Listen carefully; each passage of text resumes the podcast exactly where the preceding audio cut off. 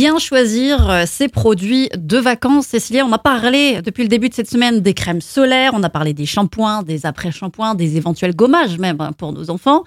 Mais au-delà de ça, on peut aussi se rafraîchir avec euh, ce qu'on appelle des brumisateurs.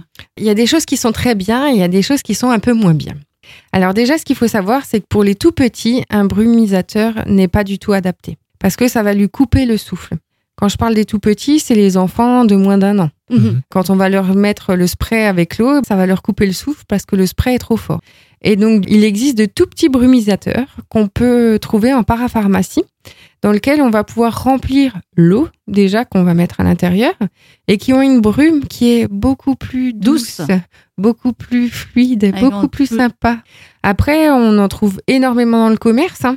Alors, soit euh, sous forme d'aérosol, ou du coup, on peut en trouver avec de l'eau thermale. Mhm. Mais attention, parce qu'il y a aussi des brumisateurs qui sont, euh, entre guillemets, euh, aromatisés, si on peut dire ça.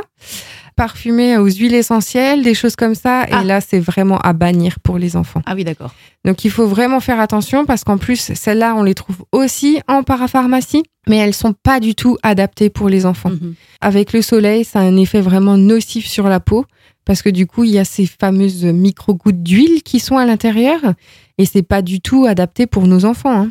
Ouais. Après, le mieux euh, et le plus économique, c'est un spray et euh, vous remplissez d'eau et du coup, ça, les enfants adorent.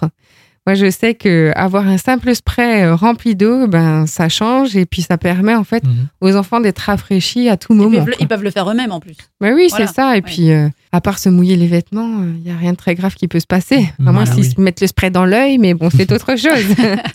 Demain, nous parlerons encore d'autre chose, c'est le gel hydroalcoolique. C'est vrai qu'on en parle beaucoup depuis un peu plus d'un an maintenant, mais là aussi, il y a des petites solutions pour les enfants On verra ça demain. demain. demain.